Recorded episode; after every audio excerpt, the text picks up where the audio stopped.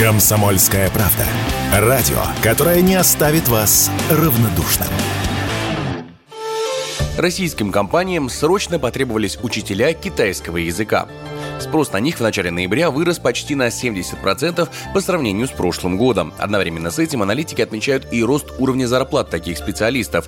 В среднем он увеличился почти на 65%, в то время как у учителей других предметов заработок вырос лишь чуть более чем на 10%. Так, например, в Московском центре китайского языка педагогам предлагают доход до 80 тысяч рублей. Максимальная зарплата у таких специалистов может достигать и 120 тысяч в месяц.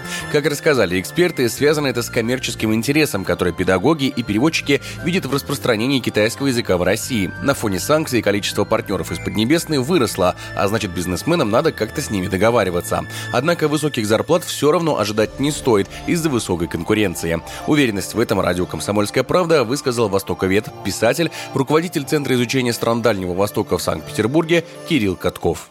У нас было две волны всплеска интереса к китайскому языку. Первый всплеск интереса к китайскому языку был э, в начале десятых годов. Вот тогда люди услышали о том, что э, вроде как язык коммерческий, с Китаем расширяются связи, можно на этом заработать, и побежали его учить. Потом э, интерес стал несколько сникать.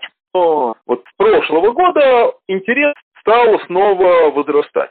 Относительно вот таких высоких зарплат, надо признать, что за последние 20 лет с небольшим специалистов разного, конечно, качества по китайскому языку вузы выпустили довольно много. Возросла конкуренция на рынке и упали заработные платы.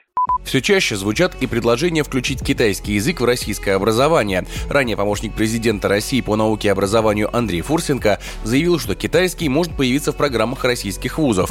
В Госдуме также призвали включить китайский в образовательную школьную программу, отказавшись при этом от английского. Однако специалисты называют данное предложение не больше, чем попыткой пиара, и изучать китайский вместо европейских языков – мера излишняя для большинства регионов нашей страны, считает Кирилл Катков. В мире существует всего четыре языка, у которых имеется не только развитая техническая номенклатура, но и соответствующий корпус литературы. Это английский, немецкий, русский и французский. А во-вторых, э, китайцы пока еще сами ничего не изобрели, а только копируют. Это сказывается и на научной литературе. Поэтому это излишняя мера, но за исключением, конечно, регионов, прилегающих к Китаю. И раньше изучали китайский язык в Амурской области, там, в Хабаровском крае, в Приморском крае, в остальных случаях изучать китайский язык там, вместо английского или какого-либо другого европейского – это излишне. Количество россиян, считающих китайский самым необходимым иностранным языком, за последний год выросло в три раза и сейчас составляет чуть более 15% от всего населения. Наиболее востребованным он оказался для жителей Сибири и Дальнего Востока. Английский же по-прежнему считают самым нужным 60% россиян. Егор Волгин, радио «Комсомольская правда».